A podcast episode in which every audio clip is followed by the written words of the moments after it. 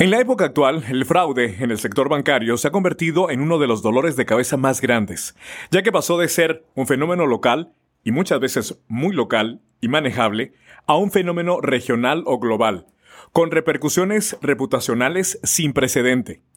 Las antiguas bandas locales o defraudadores solitarios se han convertido en altas organizaciones internacionales distribuidas en países como China, Rusia, Europa del Este, Brasil, por mencionar algunos.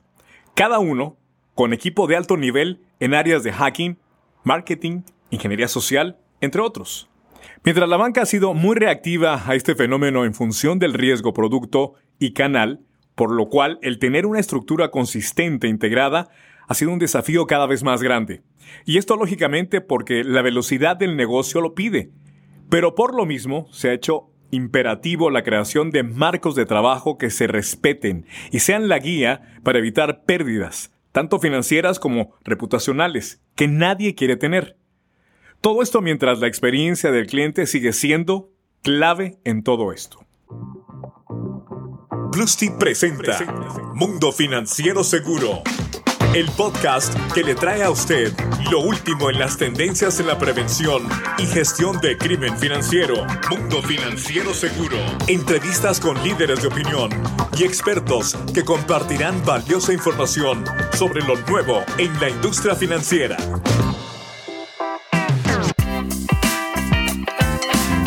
Según las estadísticas de Have I Been Pumped, existen más de 11.400 millones de cuentas comprometidas en Internet. Datos que pueden ser accedidos con un simple clic de distancia y que revelan desde usuarios, contraseñas, hasta tarjeta de crédito. Es suficiente usar solo un factor de autenticación como el usuario o la contraseña. Este es el tema sobre el que hablaremos con expertos. ¿Cómo están? Soy Juan José Ríos. Bienvenidos. Gracias por acompañarnos. En esta ocasión nos acompaña Marta Leuro Villamanín. Ella es la VP Customer Success and Consulting en T. Marta cuenta con una trayectoria de más de 25 años de experiencia en el sector financiero. Fungió como CISO del grupo BBVA en Colombia ella es una profesional con amplio conocimiento en el ecosistema financiero, así como de sus amenazas existentes y emergentes. Su experiencia internacional como consultora y participante activa de varios comités de seguridad, incluyendo Visa y CELAES, se han traducido en estrategias efectivas en la lucha contra el crimen financiero. Marta, gracias por acompañarnos. Adicionalmente, está con nosotros Giovanni Castellanos, que es productor de este podcast y hoy mi coanfitrión. Él es VP de ventas y marketing de Plusty.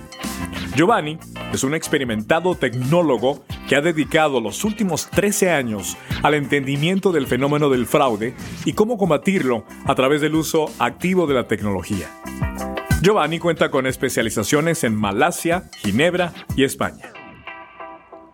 Giovanni y Marta, actualmente se habla de fugas de información que algunos incluso dicen han superado los 11 mil millones de registros a la fecha, que están disponibles en alguna forma vía el dark web u otros mecanismos.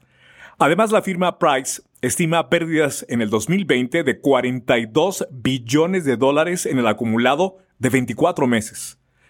Incluso algunos opinan que eso podría ser solo la punta del iceberg.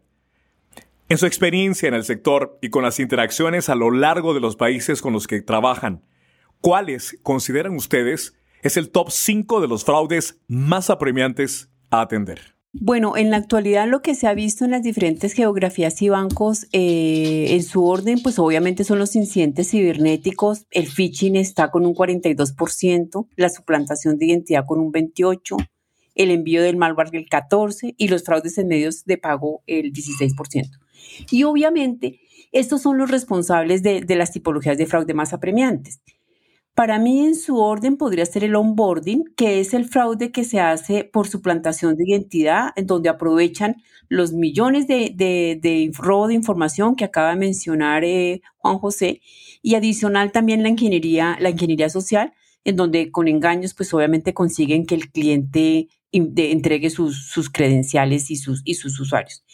Y este onboarding, pues, eh, esta suplantación en el onboarding puede ser presencial o digital. Entonces, ese, ese para mí es uno de los más apremiantes, seguido por el fraude en créditos. Y el fraude en créditos no solamente utiliza la tipología de onboarding que acabo de describir, que, es, que no es otra cosa que pedir un crédito a nombre de otra persona, sino que también eh, fabrican la, identidad, es el famoso fraude conocido como identidad sintética, y es que efectivamente eh, desde cero crean una, una identidad de una persona y falsificando todos los reportes del buró de crédito de las diferentes eh, centrales de información de los países, pues obviamente eh, vuelven atractivo ese buró para que este cliente eh, se haga acreedor a un crédito, crédito que va a ser impago y que lo más probable es que nunca sume en las estadísticas de fraude, sino que se queden ahí como, como, una, cartera, como una cartera vencida. Otro tema para continuar describiendo lo que está pasando en créditos que para mí es muy grave es que a partir de que los bancos eh, fundamentan la aprobación de los créditos en los burús que tienen estas, estas compañías en, en cada uno de los países, pues están borrando la información o la están cambiando, la adultera.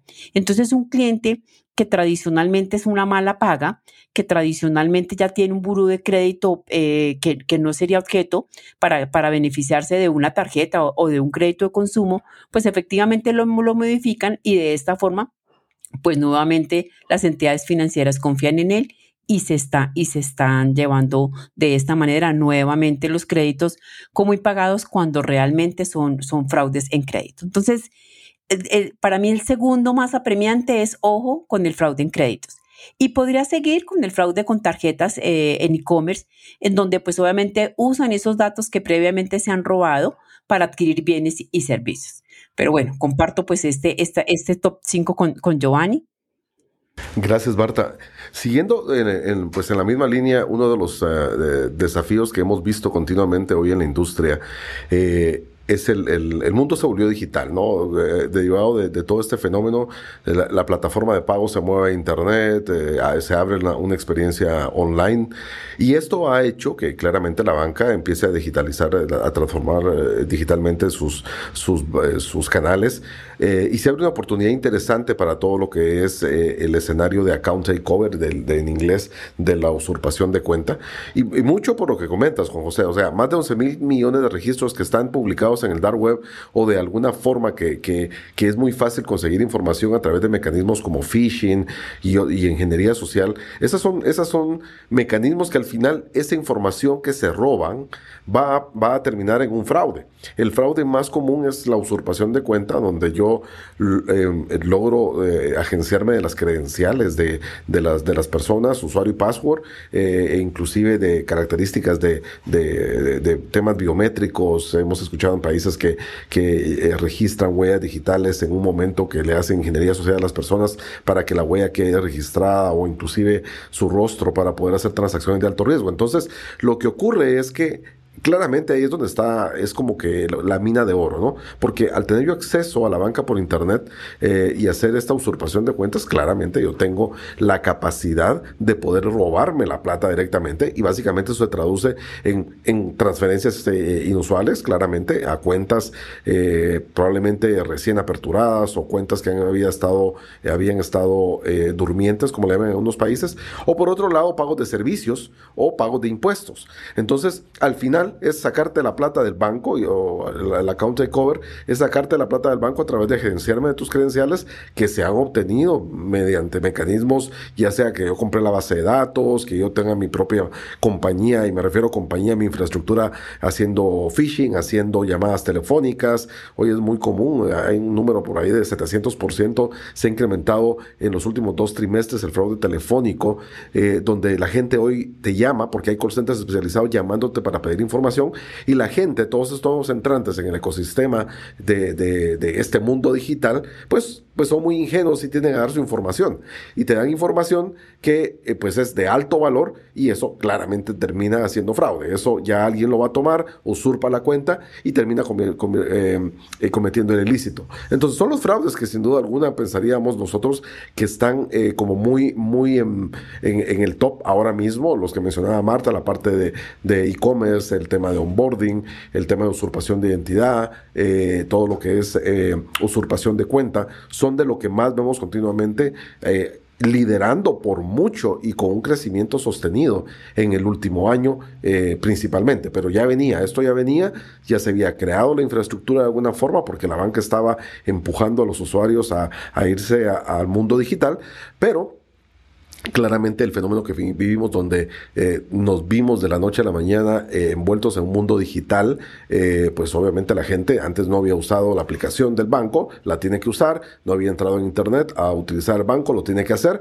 y con mucha ingenuidad. Uno de los desafíos más grandes que sin duda alguna esto está trayendo a las instituciones financieras es lo que se le llama la brecha digital, el desconocimiento del uso de las nuevas tecnologías y ahí es donde está la oportunidad para los defraudadores. Giovanni, el tema que hoy trataremos es cómo un acercamiento multicapas puede apoyar como un marco de trabajo resiliente para la industria bancaria, pero en especial facilitar los objetivos, tanto de las unidades de prevención de fraude como el cumplimiento de los objetivos de negocio de las instituciones financieras. Dentro de este contexto, me gustaría que iniciemos definiendo qué es lo que se entiende por un sistema de prevención multicapas. Listo, Juan José, gracias. Mira, eh, es muy sencillo de, describirlo y entenderlo y es una buena práctica de la industria. Eh, básicamente, un sistema multicapas eh, se basa en cinco capas propuestas para lo que es un tema de seguridad integral. y a continuación les describiré cada una de ellas. Eh, la primera capa eh, está clasificada como el endpoint, o sea, el, punto final. Vamos a llamarla el dispositivo. Y con esto es importante porque la connotación dispositivo, todos pensamos en el celular, el iPad o, nuestra computadora. Eh, eso es lo que típicamente hoy la masa está utilizando o estamos utilizando. Usamos el celular porque hoy en día se ha convertido en una extensión de nuestra vida, de, la, de lo que hacemos hoy en día. Entonces, eso es lo que todos pensamos. El dispositivo, el celular o iPad o lo que fuera. Entonces, pero realmente en el ecosistema financiero hay otros endpoints que típicamente son manejados por el sistema financiero.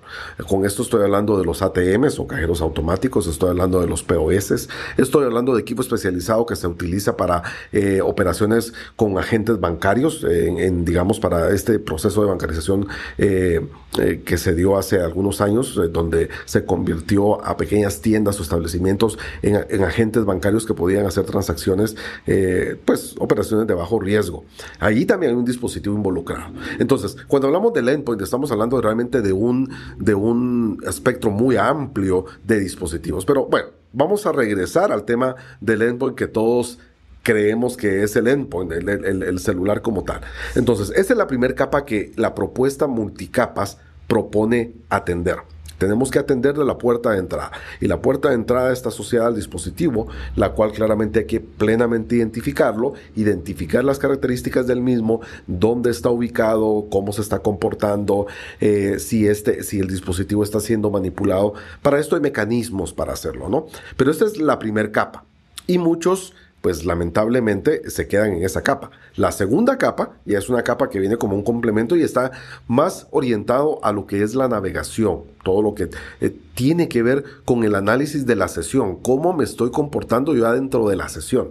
¿Por qué? Porque dentro del mundo, dentro de, dentro de este mundo de fraude, los equipos que atacan al usuario final, como lo mencionabas muy bien en la introducción, son equipos altamente especializados que tienen capacidades inclusive de controlar los dispositivos de manera remota a través de lo que se conoce como RATs o Remote Access Trojans, que es básicamente código que se ha incrustado en nuestra máquina o en nuestro dispositivo y que les permite a estas bandas poder tener control total de tu dispositivo en línea. Entonces, esta segunda capa, lo interesante es que me permite eh, entender cómo me estoy manejando, qué, tan usual es, cómo muevo el mouse, cómo, cómo me manejo entre, entre los campos que estoy utilizando, qué tan rápido escribo. Todo ese tipo de cosas eh, está asociado a la navegación como tal. Hay, otros, otras características. De hecho, entre la capa 1 y 2 hay muchas variables. Hoy en día estamos hablando que probablemente un sistema promedio en estos, en estos, en estos, un, promedio de defensa eh, básico acá va a estar capturando entre 100 y 150 variables para identificar estos dos elementos. La tercera capa Estamos hablando de lo que tiene que ver con el canal, el monitoreo del usuario en ese canal. Típicamente hoy estamos pensando en el Internet. Eh, hablamos de móvil o hablamos de, de, un tablet o una portátil, claramente entramos a la banca por Internet y pues como tal lo digo, por Internet. Por lo tanto, el canal que estamos monitoreando es cómo se comporta ese usuario en Internet. Eh, aquí tienen cosas que ver como, por ejemplo, eh, la red que está utilizando, eh, si está utilizando una VPN, por dónde viene, de qué país viene. Las, las, redes, y cuando me refiero a las redes, me refiero a todas las redes que están involucradas en el proceso. O sea, no pensemos únicamente en el tema de Wi-Fi, que es lo que estamos pensando, que de por sí eso ya es altamente riesgoso, las Wi-Fi públicas o las redes estas inalámbricas públicas, sino que también viene la red telefonía pública. Hay varias capas, varias redes que se están entrelazando entre sí para poderme llevar al Internet. Entonces, ahí vamos hablando, ahí estamos hablando de la tercera capa. Luego viene una capa, la 4 y la 5, que aquí hay una diferencia interesante. De la 1 a la 3 es lo que la industria lo considera como eh, las capas orientadas a la detección de fraude en línea. Fraude en línea es donde eh, se digamos, la industria ha definido todo lo que es fraude a través del canal de Internet. Lo vamos a definir de, esa forma. Pero en la capa 4 ya es una visión empresarial de fraude. Básicamente, con una visión empresarial de fraude, estamos hablando de un monitoreo multicanal, multiproducto, correlacionado en tiempo real. Esto significa que yo tengo la capacidad de poder correlacionar una transacción que está viniendo a través del canal de internet y por otro lado tengo la capacidad de correlacionar una transacción que está viniendo con una tarjeta, eh, eh, con una transacción presencial, donde yo estoy procesando con físicamente con mi tarjeta. También pudiera ser una transacción administrativa que se esté dando, donde yo estoy haciendo un cambio de una firma, donde yo estoy agregando a un nuevo beneficiario. Podría ser también un cambio de un cheque. O sea, empiezo a, hablar de diferentes canales, porque si ustedes vieron en los, en los ejemplos que mencioné, hablé internet, hablé tarjeta presencial, esto ocurre un POS, hablé de una transacción en una sucursal bancaria, que es donde típicamente hacemos estas gestiones de cambio de firmas o, vincular nuevos beneficiarios en una cuenta, por ejemplo, y también hablé de un cambio de cheque, esto se da en ventanilla. Entonces empezamos a cubrir diferentes canales. Esto es lo que realmente eh, ya empieza a tener una visión integral del cliente porque estamos viendo múltiples canales bajo una misma óptica.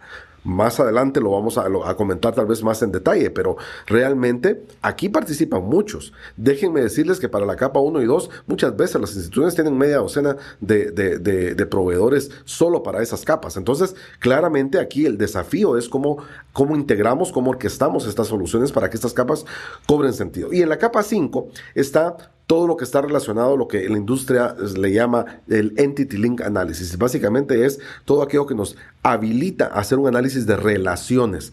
Y aquí estamos hablando ya uso de Big Data, estamos hablando de Data Mining, que generalmente son procesos que se hacen fuera de línea, generalmente se hacen fuera de línea para retroalimentar los modelos inferiores, porque esto ya me permite manejar grandes volúmenes de información donde yo puedo identificar ciertas eh, eh, o tipificar e identificar inusualidades que debo de llevar a los modelos de prevención que están funcionando en tiempo real, que son los que mencioné previamente de la capa 1 a la 4. Entonces, de una forma general, eso sería cómo describir las cinco capas o un sistema multicapa de defensa para prevención de fraude, Juan José.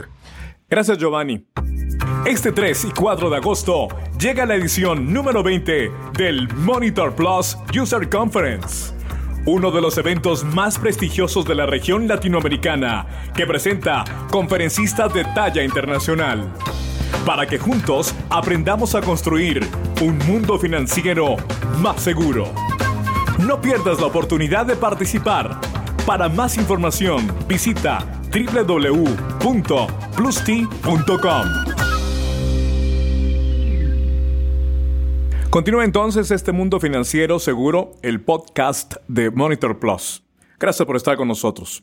Ahora bien, se dice en el segmento de prevención de fraude, fragmentado y reactivo, que en los últimos 25 años, cada vez que un problema surge, viene una nueva solución, generalmente aislada, con su propia política y procedimientos por supuesto para atender el problema.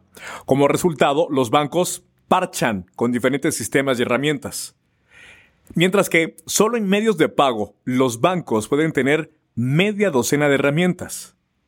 Ahora bien, Marta, ¿por qué crees que este patrón se repite una y otra vez? Y lo peor, parece que no hay forma de romper el ciclo. Cuéntanos. Lamentablemente en las instituciones financieras los riesgos de fraude se abordan por silos. Los bancos en su gran mayoría cuentan con las áreas encargadas de las diferentes amenazas, incluso con personal altamente calificado. Pero para mi gusto no hay cohesión entre las mismas. Entonces, cada uno gestiona los riesgos que va viendo, las amenazas que va teniendo, sin que el otro esté enterado de, lo que está haciendo y no se tiene en cuenta que lo que está pasando, eh, por ejemplo, en el área de ciberseguridad, la amenaza que están eh, acabando de, de, descubrir, pues efectivamente para monetizarla se hace a través de un fraude que esta información podría ser útil, por ejemplo, para las áreas de fraude. Por otra parte, es claro que las amenazas son muy específicas. Por esto, pues requieren una herramienta y un proceso para mitigar dicho riesgo. Y no hay orquestación que les permita tener una visión integral dentro de la misma entidad mucho menos de puertas para afuera, no se comparte información, es claro que no hay una cohesión entre ciberseguridad o seguridad de la información o seguridad física, fraude, negocio, producto, recursos humanos, por mencionar algunas, pero en realidad es un problema de toda la organización. Es muy común que las entidades en general no haya un área de investigación de amenazas que esto les permitiera anticiparse a futuras amenazas, por lo cual siempre estarán reaccionando a los ataques, ataques que tristemente se hubieran podido anticiparse si compartiéramos información. Uno, pues al interior de las áreas del mismo banco. Segundo, compartiendo y socializando dentro del país donde se encuentra ubicado el banco. Tercero, de la región. Y cuarto, del mundo. Los delincuentes, esas grandes organizaciones e industrias especializadas sí que comparten mejores prácticas. Es muy común encontrar páginas free en donde publican además, por ejemplo, cómo hackear, cómo construir un, número de tarjeta válido, cómo probar esa, tarjeta en, los diferentes comercios y, cómo poder eh, atacar al sector financiero. Lo que no sucede con los bancos. Entonces guardamos un sigilo y un secreto de cada una de las amenazas, eh, que no se enteren. O sea, pareciera que acá el éxito de, la estrategia antifraude es que no se entere el otro banco, es que no se entere el ente de control, es que todo pase desapercibido, cuando en realidad si compartiéramos estas prácticas, si compartiéramos este tipo de ataques, no nos pasaría. Y mire que con la salud nos pasó exactamente lo mismo, ¿verdad? Si de pronto hubiéramos tomado acciones, la mayoría de países, sobre todo de, Latinoamérica o de América, por decirlo así, cuando en China empezaron a hablar de toda esta problemática, pues seguramente hubiéramos evitado tanta propagación del virus y tanta muerte.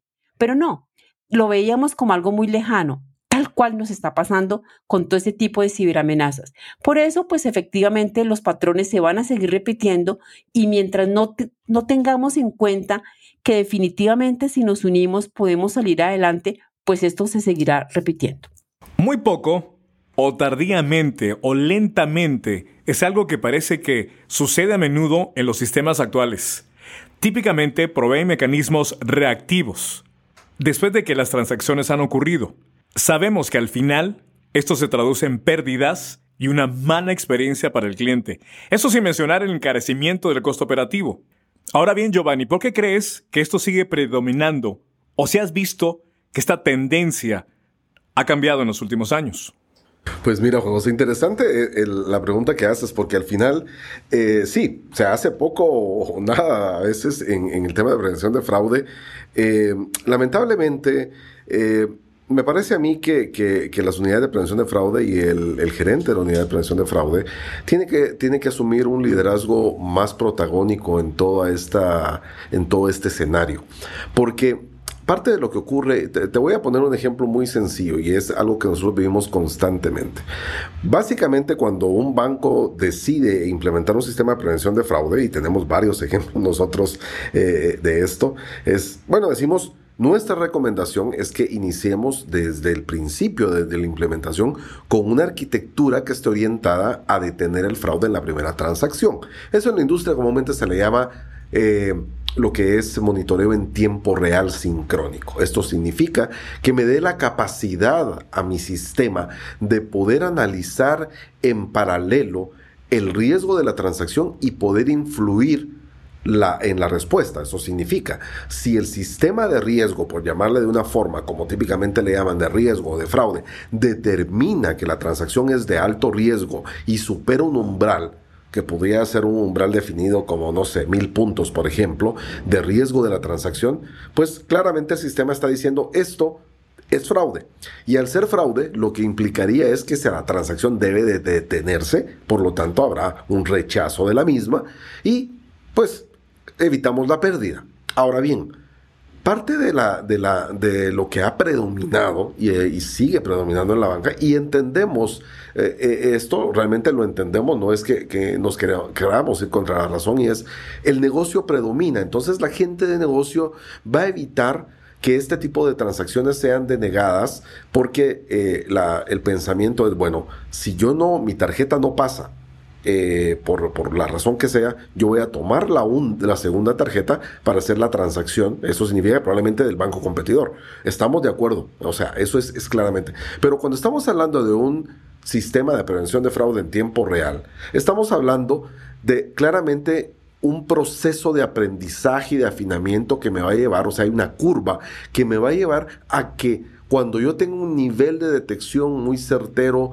donde yo tenga mi modelo muy bien afinado, puedo empezar a hacer este tipo de gestión. No tiene que ser necesariamente desde el inicio, aunque claramente hay casos de uso donde a todas luces se sabe que, hay, que lo que está ocurriendo es un fraude. Ahora, Pongo esto como ejemplo porque este simple, eh, y, entre comillas, simple hecho de que la banca debe de acelerar su adopción de, de prevención de fraude a tiempo real sincrónico nos ha tomado grandes esfuerzos. Y cuando me refiero a grandes esfuerzos es, hoy en día se estima que alrededor del 30% de la banca a nivel mundial realmente analiza transacciones en tiempo real. ¿Qué significa? Que el restante 70% lo hace lo que se le llama en la industria cercano al tiempo real. Esto lo que significa es que básicamente la transacción ya pasó. O sea, la transacción fue autorizada, probablemente era fraude, pero como el análisis es posterior o, post-mortem, como, como le llaman, eh, pues la transacción ya, ya pasó y el fraude ya fue cometido y lo que yo puedo hacer es tomar medidas correctivas después de que eso ocurrió. Parte del fenómeno que con todo esto, este tema de información, de, los millones de registros, de miles de millones de registros que mencionabas al principio, muchos pues son datos de tarjeta y tarjetas que están completamente funcionales. ¿Esto qué significa?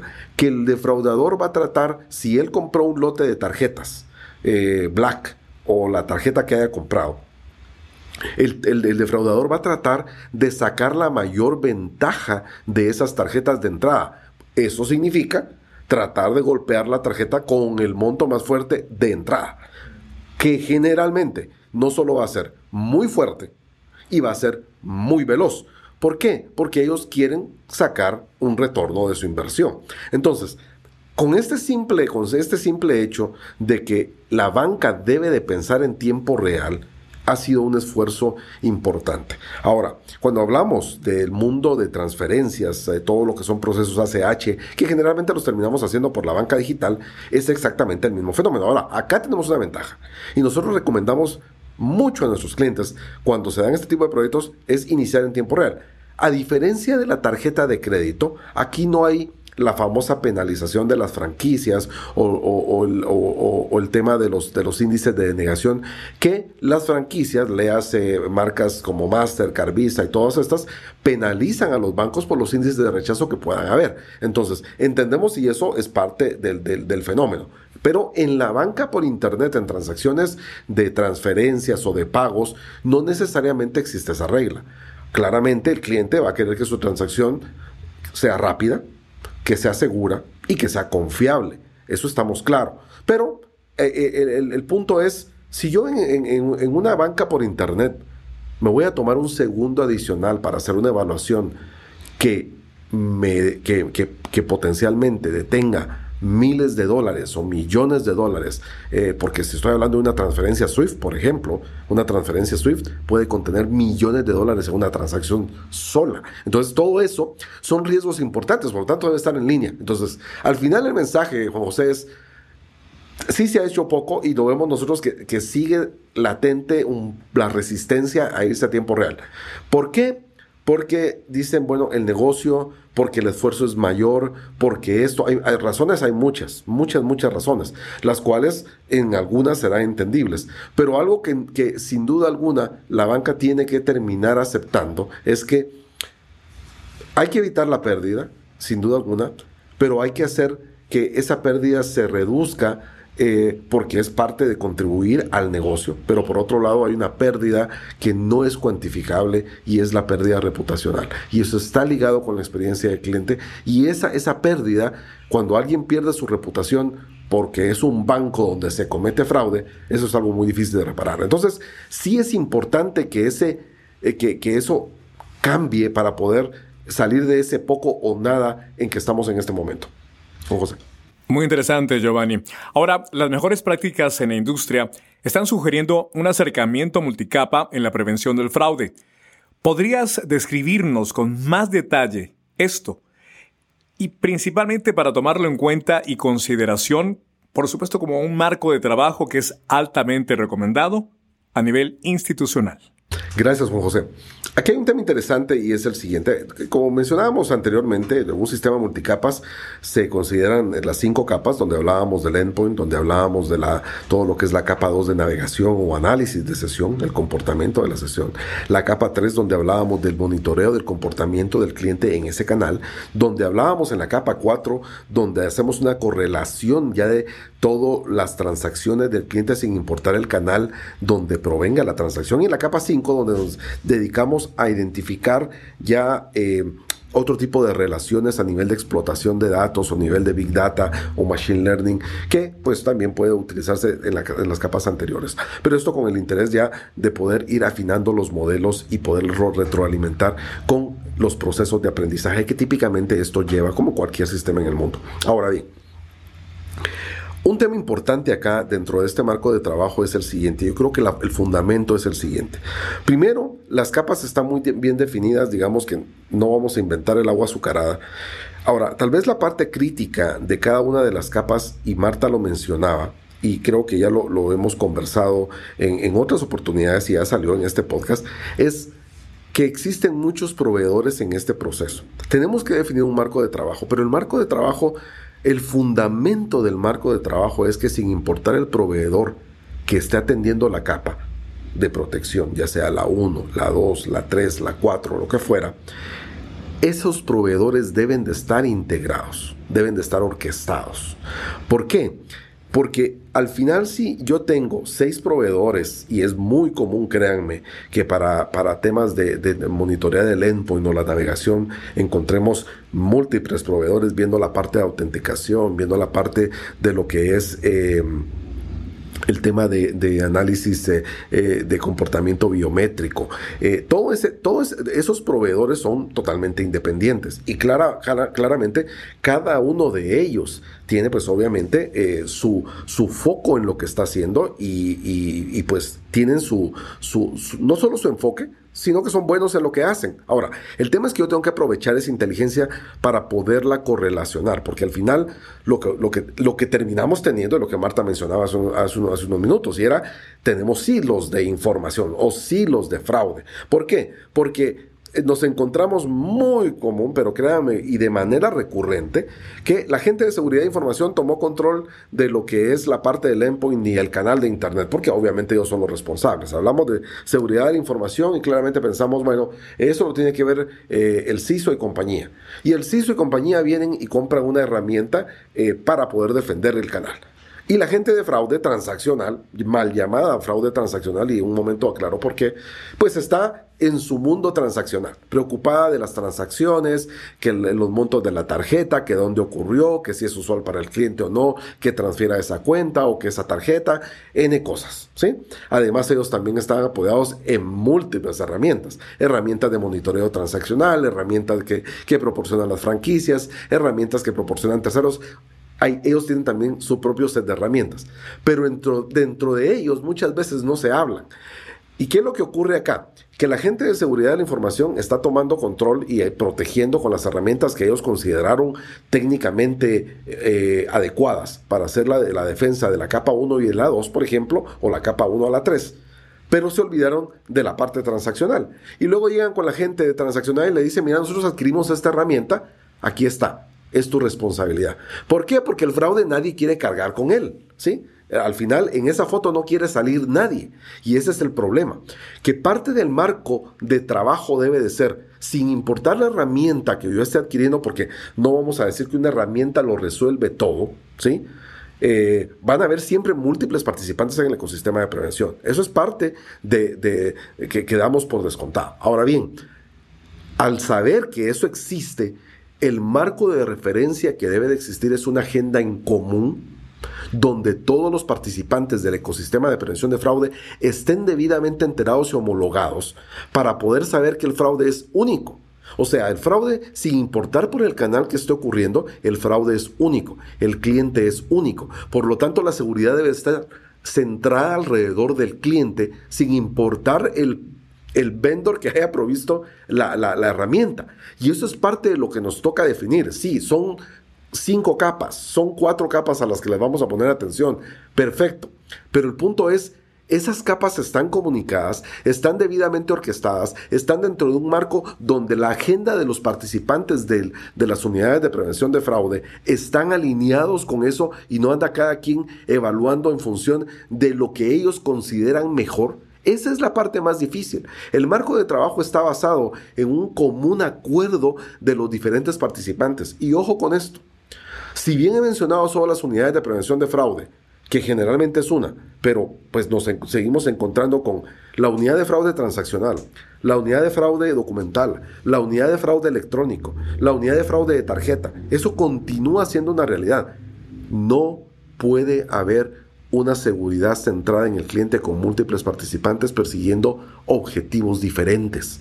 Entonces, lo más importante en este marco de trabajo, eh, en función de la cantidad de capas que yo voy a analizar, que en este caso hemos hablado de cinco, que es lo que la buena práctica de la industria recomienda, es que todos estemos de común acuerdo en el sentido de que estas herramientas, sin importar el proveedor, estén debidamente integradas, porque esto va a tener un impacto muy serio en dos temas importantes. Vamos a maximizar la eficiencia operativa, porque en vez de tener múltiples analistas viendo diferentes, eh, diferentes consolas de alertas que no se hablan entre sí porque reportan unidades diferentes o muchas veces está inclusive tercerizado el servicio, entonces el impacto en la eficiencia operativa es alto. El costo hoy en día, los bancos están altamente sensibles al tema de costo. Por lo tanto, el que yo tenga el personal justo, adecuado, bien desarrollado, bien optimizado para cubrir, ese, ese, universo de alertas es clave. Y el otro, el más importante, la experiencia del cliente. ¿Por qué? Porque la experiencia del cliente va a ser lo que el cliente quiere. Lo mencionaba hace unos minutos. Transacción que sea rápida, ¿sí? que sea rápida y veloz, que sea segura y que sea confiable.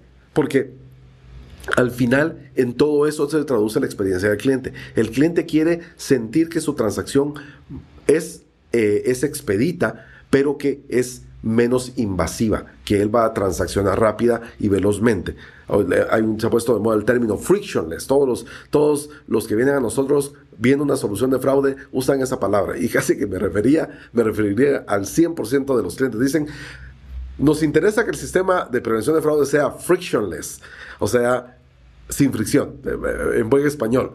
Es no fastidiemos al cliente, eso es lo que nos están diciendo.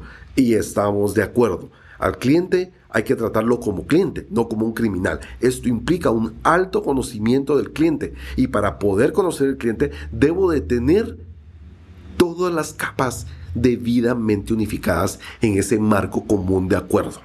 Básicamente, José. Bueno, Giovanni, totalmente de acuerdo.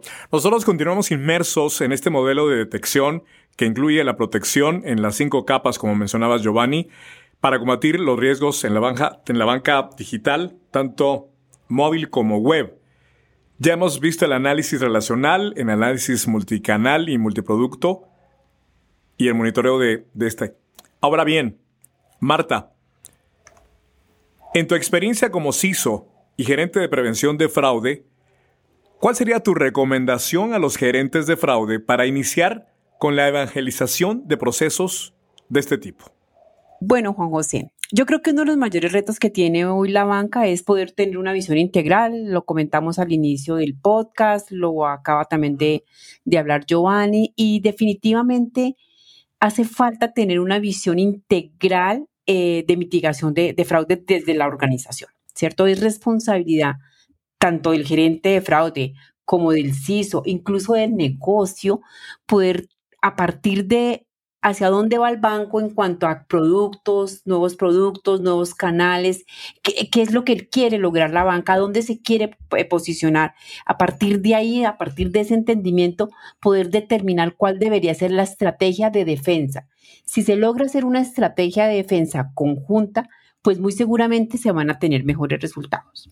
Es muy importante que los gerentes de fraude asuman un rol más protagónico. Hace, hace algunos años realmente para mitigar el fraude parecía que era suficiente construir un hábito transaccional de, los clientes. Entonces, ante alguna operación inusual, el solo hecho de confirmar la transacción que había sido realizada por el cliente o que no había sido realizada por el cliente, se marcaba como fraude, pues era suficiente. Y por supuesto, claro, que eso nos ayudó a la banca, le ayudó a mitigar muchísimo, muchísimo el fraude.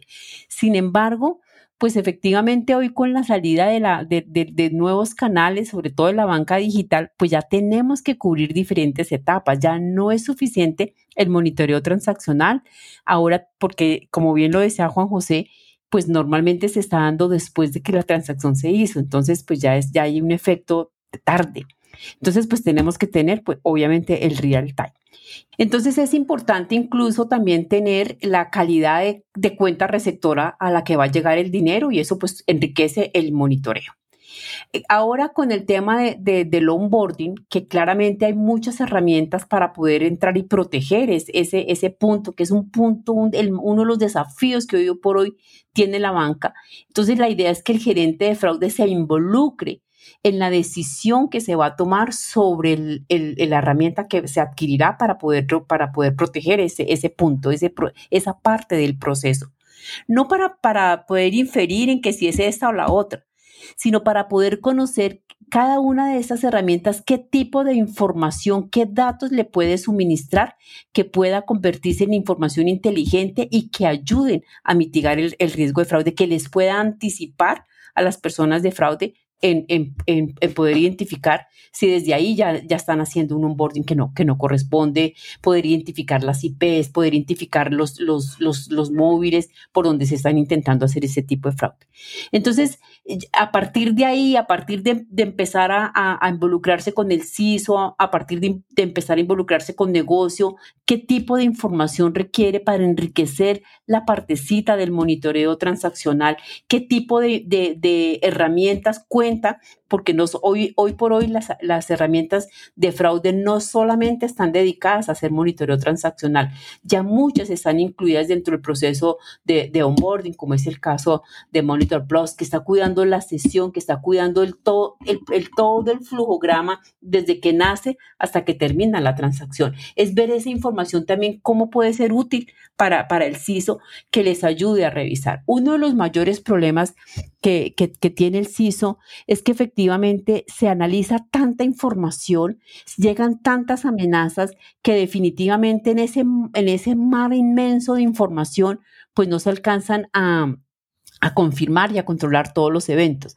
que puedan ver en prevención de fraude que estas áreas le pueden poner lo que llamaríamos ojos, nariz y boca, es decir, una cara, el dato de un cliente, el número de tarjeta, el ID del cliente.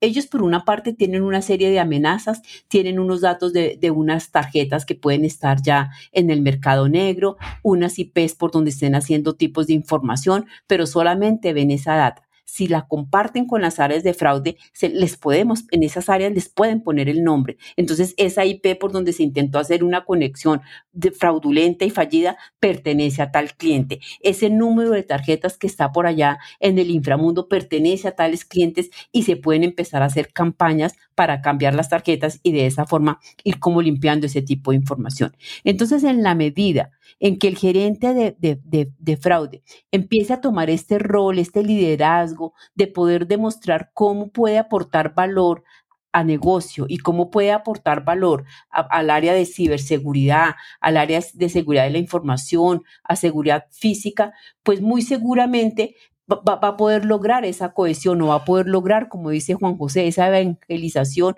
y para que estos procesos no se sigan manejando como circos. Muy bien, sin duda estamos en tiempos desafiantes. Ahora Marta y también Giovanni. Vamos a vivir y tenemos que afrontar grandes cambios que trae la transformación digital y un crecimiento en la inclusión bancaria. ¿Cuáles serían entonces sus recomendaciones y conclusiones dentro del tema que hemos tratado en un sistema de prevención multicapas para esta época que estamos viviendo? Y me atrevo a decir, más aún para lo que está por venir derivado de esta revolución digital. Los escuchamos. Gracias, Juan José. Para mí las grandes conclusiones de este podcast eh, podría ser que ante estas grandes amenazas cambiantes y mutantes, pues la banca debe por fin empezar a trabajar también de manera conjunta. Primero, pues dentro de la, mismo, dentro de la misma entidad financiera. Segundo, dentro de su propio país. Y tercero, pues a, a, nivel regional, de tal manera que puedan visualizar las amenazas que se están, que se están dando en, la zona y de qué forma podemos, con las herramientas que se tienen, se pueden empezar a atacar. Es muy importante implementar procesos de investigación, tratar de identificar hacia dónde va la delincuencia, tratar de predecir cuál es el, el siguiente paso que ellos van a tener Estoy segura que ellos sí, están todo el tiempo mirando qué está haciendo la banca, qué productos va a salir, con qué brechas de seguridad va a salir, porque la demora es que un producto salga cuando ya, ya lo están atacando. Entonces, eh, hay que comenzar por eso. Una de las formas es compartiendo información. Primero entre las áreas, segundo entre los bancos y tercero entre, entre las geografías. Esto ayuda pues a fortalecer sin lugar a dudas, todo el proceso de, información, todo el proceso de ciberamenazas y todo el proceso de mitigación de fraude. Otra conclusión que podría decir es que definitivamente eh, hay, que tener una cohesión, o sea, definitivamente, o sea, no solamente de los, de las, de los procesos, no solamente de, las áreas, sino que también de las herramientas. Hay que buscar esa simbiosis entre ellas para poder aprovechar de tal, de tal forma eh, la información que se tiene y poder a través de la orquestación, poder tener mejores análisis, poder tener mayores insumos para poder saber exactamente cuál es el siguiente paso a salir. Definitivamente sí, pues arrancar a evangelizar a la organización, que las vulnerabilidades están ahí, ¿cierto? Que, que, aunque sean de, que se traten, aunque se traten de forma específica, tenemos que buscar qué, qué, qué las une, cuál es la puntica del iceberg que las une allá para poder a partir de ahí empezar a hilar y podernos proteger un poco más creería yo que, que con esto pues mm, dejaría ahí. No sé, Giovanni, ¿qué, qué podrías tú agregar? Gracias, Marta. Sí, em, hay algo que, que, mis hijas me han dicho siempre y es eh, menos es más. Em, ¿Esto qué significa? Eh, entre más participantes tengo yo en, un ecosistema de prevención, eh, vamos a decir multicapas, pues obviamente puedo hacer más.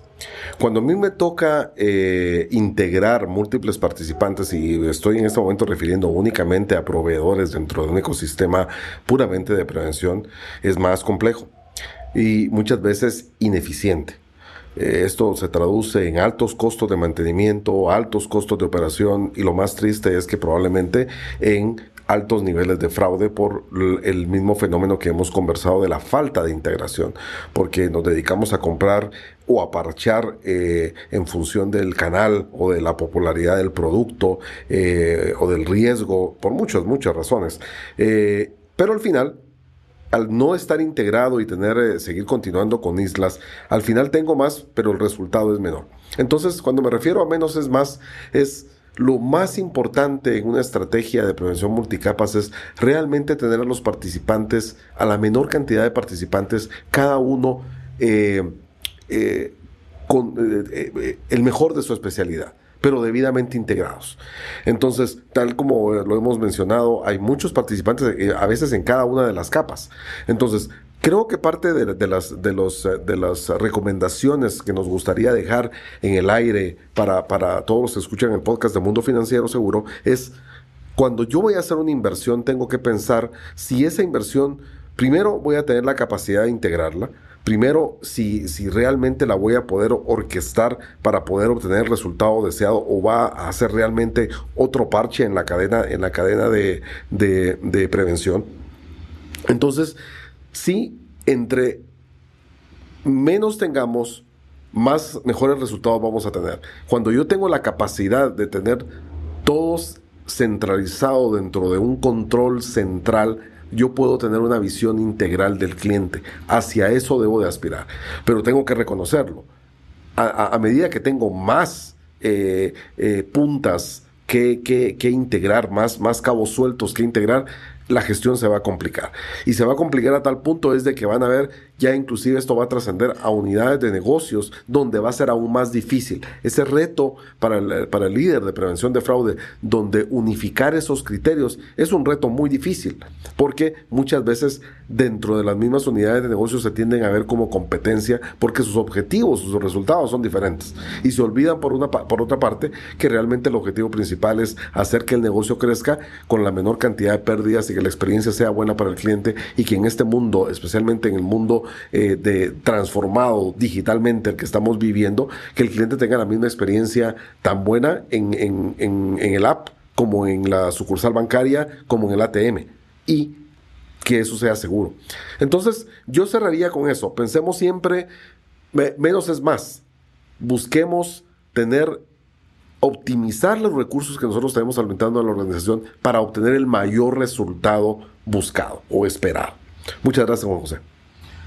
A ustedes, tanto para ti, Giovanni, como Marta. Y bueno, de esta forma estamos concluyendo por ahora este mundo financiero seguro el podcast de Monitor Plus, en el cual analizamos el sistema multicapas y cómo el fraude de contracargos ha otorgado reembolsos monetarios a los delincuentes, lo que por supuesto genera pérdidas a las empresas. Hemos visto y analizado cómo los pagos de varias capas pueden incluir verificación de direcciones, alertas de contracargo, confirmación de direcciones de correo electrónico, búsquedas inversiones de número de teléfono, validaciones biométricas, códigos de seguridad del valor de verificación de la tarjeta, cómo incorporar funciones de autenticación inteligente, con por supuesto la recopilación de datos y cómo esto aumenta la información sobre el dispositivo del usuario, permitiendo a las empresas entonces tomar decisiones más precisas sobre la validez del cliente.